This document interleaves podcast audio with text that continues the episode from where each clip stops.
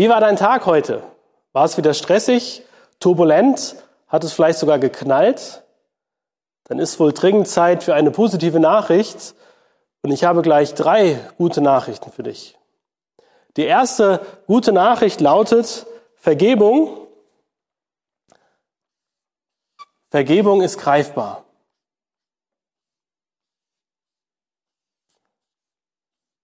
Vergebung ist greifbar.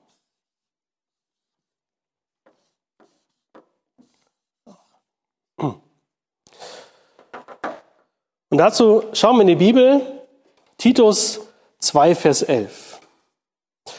Denn die Gnade Gottes ist erschienen, die heilbringend ist für alle Menschen. Jesus ist auf diese Erde gekommen, um uns heil zu machen. Er hat uns mit dem Vater versöhnt und der Schlüssel dafür war die Vergebung, Vergebung unserer Schuld. Und damit diese Vergebung greifbar wird, war Jesus bereit, den höchsten Preis zu zahlen.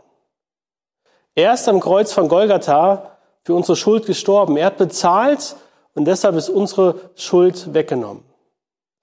Die Beziehung zum himmlischen Vater, die ist wieder heil geworden.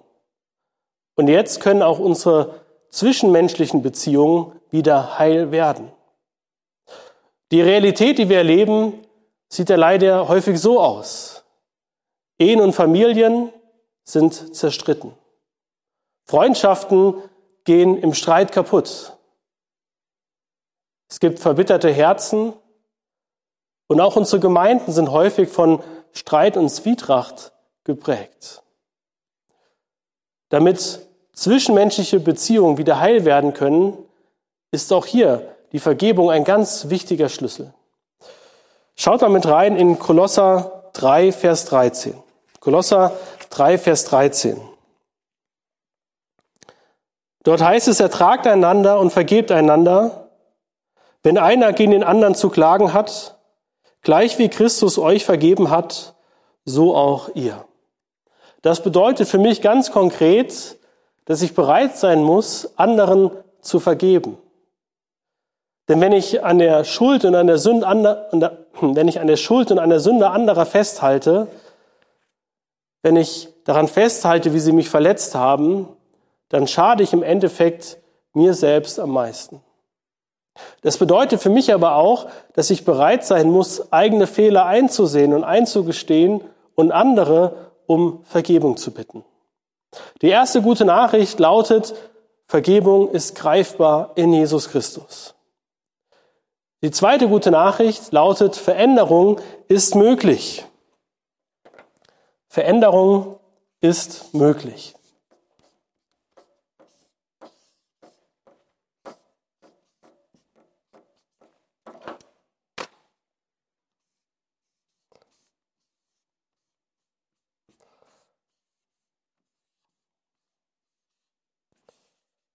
Veränderung ist möglich. Und wir lesen weiter.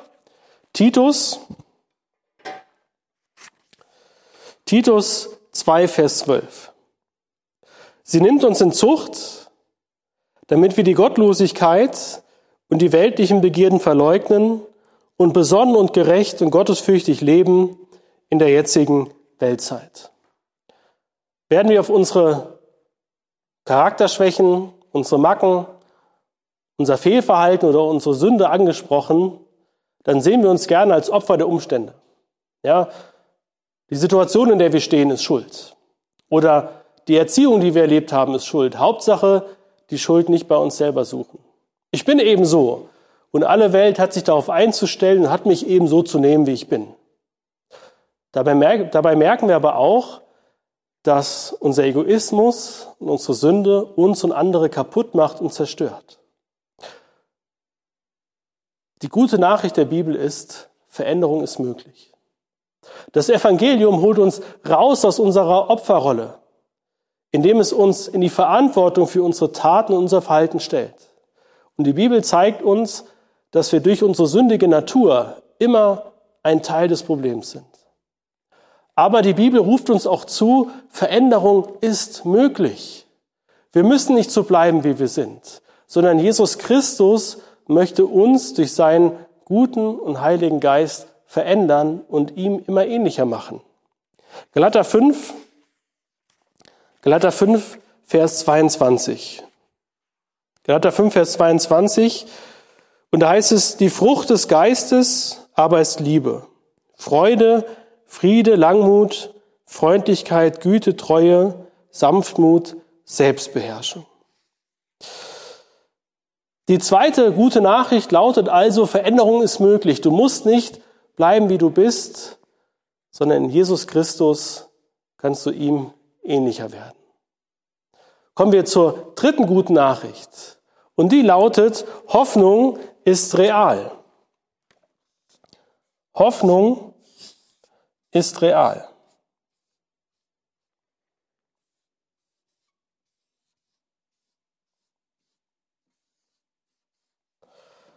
Hoffnung ist real. In den letzten Wochen, da sind wir immer wieder damit vertröstet worden, mit der Hoffnung, dass der Lockdown bald zu Ende geht. Zuerst ging es darum, Ost äh, Weihnachten zu retten. Dann ging es darum, ein halbwegs normales Osterfest zu feiern.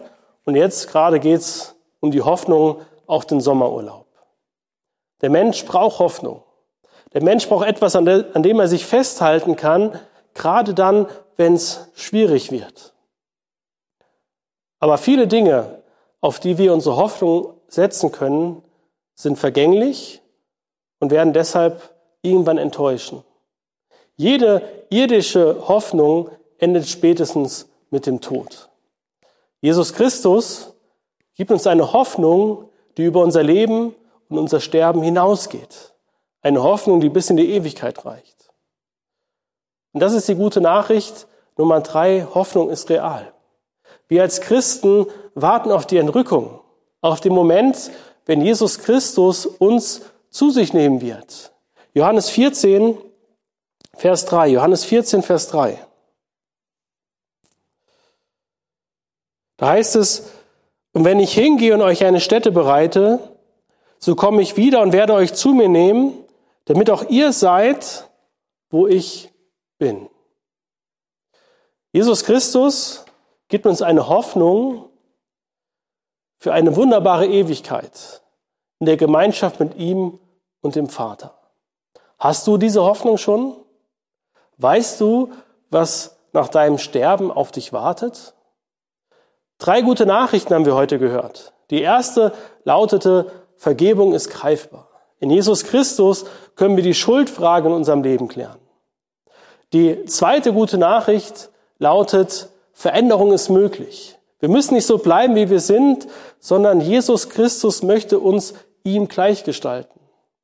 Und die dritte gute Nachricht lautet, Hoffnung ist real. In Jesus Christus haben wir eine Hoffnung auf die Ewigkeit, auf eine wunderbare Ewigkeit. Wie können diese drei guten Nachrichten in deinem Leben erfahrbar werden? Wie kann das persönlich werden für dich? Du musst eine Sache machen. Du musst Jesus Christus in dein Leben hineinlassen. Ja, mehr noch, du musst ihm dein Leben übergeben. Und das geht durch ein Gebet. Bekenne dem Herrn Jesus deine Schuld und deine Sünde, deine egoistischen und eigenwilligen Wege, die du bis jetzt gegangen bist, und dann lade Jesus ein, dein persönlicher Herr und Erlöser zu werden.